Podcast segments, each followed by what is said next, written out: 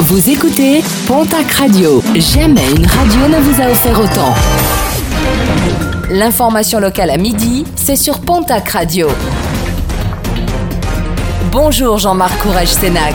Très belle matinée. Les secours fortement mobilisés hier au lac de Sanguinet dans les Landes. Un témoin a affirmé avoir vu se noyer une personne. Une quinzaine de pompiers, cinq plongeurs, un hélicoptère et trois bateaux ont été mobilisés pour retrouver le nageur sans succès. Une enquête a été ouverte par la gendarmerie. Pour l'heure, aucune disparition n'a été signalée.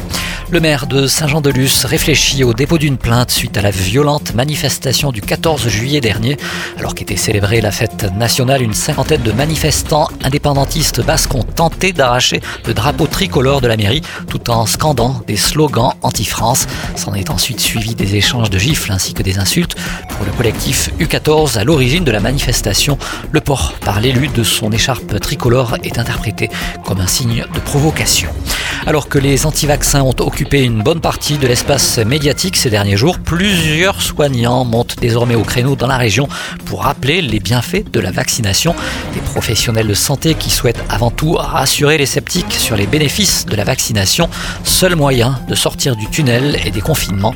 Des soignants qui invitent les opposants à la vaccination à se renseigner auprès des professionnels de santé reconnus et non pas sur Internet ou les réseaux sociaux. En cyclisme, les amoureux de la petite reine gâtée jusqu'à vendredi, 11 cols des Pyrénées leur sont réservés grâce à l'opération Cyclentry portée par le département des Hautes-Pyrénées. 11 cols dont les accès sont fermés à la circulation toutes les matinées. L'accès est libre et gratuit. L'an dernier, plus de 4300 passages sur les 5 journées avaient été comptabilisés. Le programme est à retrouver sur le www.tourisme-haute-pyrénées.com. Et puis les parents de Nouvelle-Aquitaine et d'Occitanie plus généreux qu'au niveau national lorsqu'il s'agit de récompenser les bonnes notes de leurs enfants.